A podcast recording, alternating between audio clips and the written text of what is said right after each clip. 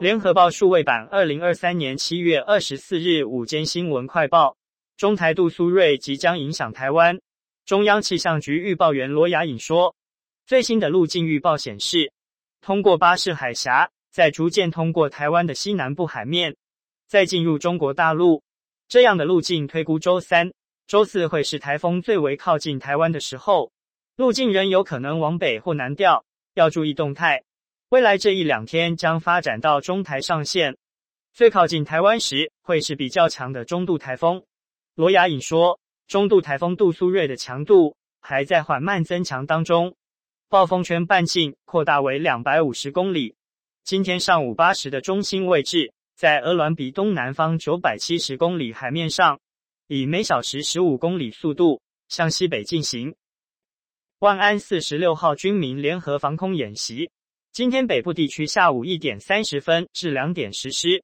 这也是台北市长蒋万安上任后首度万安视察万安演习状况。台北市警察局提醒，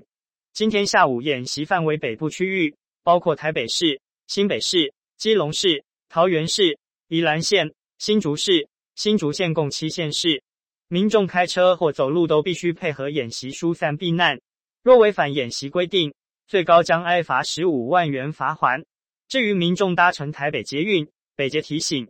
今天下午一时三十分至二十演习期间，北捷正常运行，到站旅客请暂时停留车站勿离站，并配合车站人员引导管制。儿童新乐园游乐设施暂停使用，猫空缆车适逢周一例行维修日，未对外开放。民众如违反演习规定，可处最高十五万元以下罚锾，敬请多加留意。核心妇产科集团汇智基因创办人苏怡宁医师，前年遭亲妹告发，他在台大医院任职时，拿他当人头，向训练生技领取顾问费一百三十万元，借此逃漏税。苏南元获台北地检署不起诉，后来妹妹申请再议，台北地检署重新调查后，认定苏南自二零零六至二零一二年间，涉嫌逃漏税两千八百七十七万多元。经依违反税捐稽征法起诉苏怡宁与其妻子陈君慧。前年苏怡宁遭人告发，指称他于二零零五、二零零六年任职台大医院期间，涉嫌以人在美国的妹妹当人头，收取两年各七十五万两百四十元、五十五万六千六百六十五元，总计一百三十万余元的顾问费，借此逃漏税。民进党立委林淑芬今天说。自己的服务处接获民众通知，有人在外送平台下单去置物柜取枪，要到他的服务处开枪，服务处已经立即报警，泸州分局已将立即展开调查，此事非同小可，警政署应该高度重视，尽早破案。林淑芬上午在脸书发文表示，自己的服务处在九时十五分接获民众通知，有人在外送平台 LALAMOVE 下单。去一个置物柜取枪，并且到他的泸州服务处开枪。为了保护服务处同仁及民众的安全，今天服务处将暂停服务一天。如有急事，可采电话咨询。泸州警分局表示，已主动介入调查。稍早则有一名男子打电话到服务处，自称订单是恶作剧。英国《每日邮报》报道，白俄总统卢卡申科二十三日与俄罗斯总统普廷会面时透露。瓦格纳集团迫不及待进军波兰。乌克兰内政部长顾问格拉申科在推特公布双俄总统会面片段。卢卡申科对普廷说：“瓦格纳要求移防到白俄西部，为什么要去西部地区？”对方回答：“我们想去华沙和热舒夫走走。华沙是波兰首都，热舒夫则为该国军事重镇。瓦格纳政变失败后，迁军白俄罗斯。”据称，目前在距离波兰边界不到十公里处。另外，近日瓦格纳和白俄军队共同演训的影片曝光，波兰迅速调度千名士兵镇守东部边境。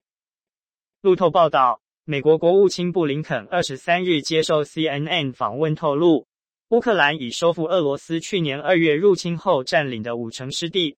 要夺回更多领土将是硬仗。布林肯坦言，现在反攻行动。还处于早期阶段，一两个星期内不会结束，可能还需要几个月时间。上个月底，有消息引述乌国总统泽伦斯基表示，反攻行动进展比预期缓慢。目前，乌国已收复南部一些村庄以及东部巴赫姆特周边领土，但尚未在重兵戒备的俄军防线取得重大突破。中国和俄罗斯近日的海空军演，与美国、澳洲主导的十三国护身军刀军演互别苗头。专家分析，中俄选在日本海，就是一场示威，视为分散美日注意力，进而无法将资源集中在国际间最关注的台海。路媒报道，中俄北部联合二零二三海空兵力军演，七月二十日揭幕，二十三日结束。中方表示，这次演习是中俄两军共同维护海上战略通道安全的重大行动，对提高两军战略合作水平、维护地区和平稳定将发挥积极作用。续写了中俄两军友好合作的新篇章。外电报道，由美国和澳洲主导，二零零五年开始每两年举办的护身军刀军演，七月二十二日至八月四日在澳洲昆士兰州东北部地区的肖瓦特湾登场。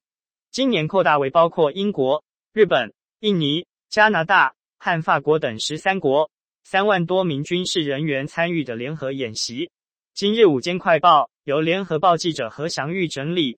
语音合成技术由联金数位提供。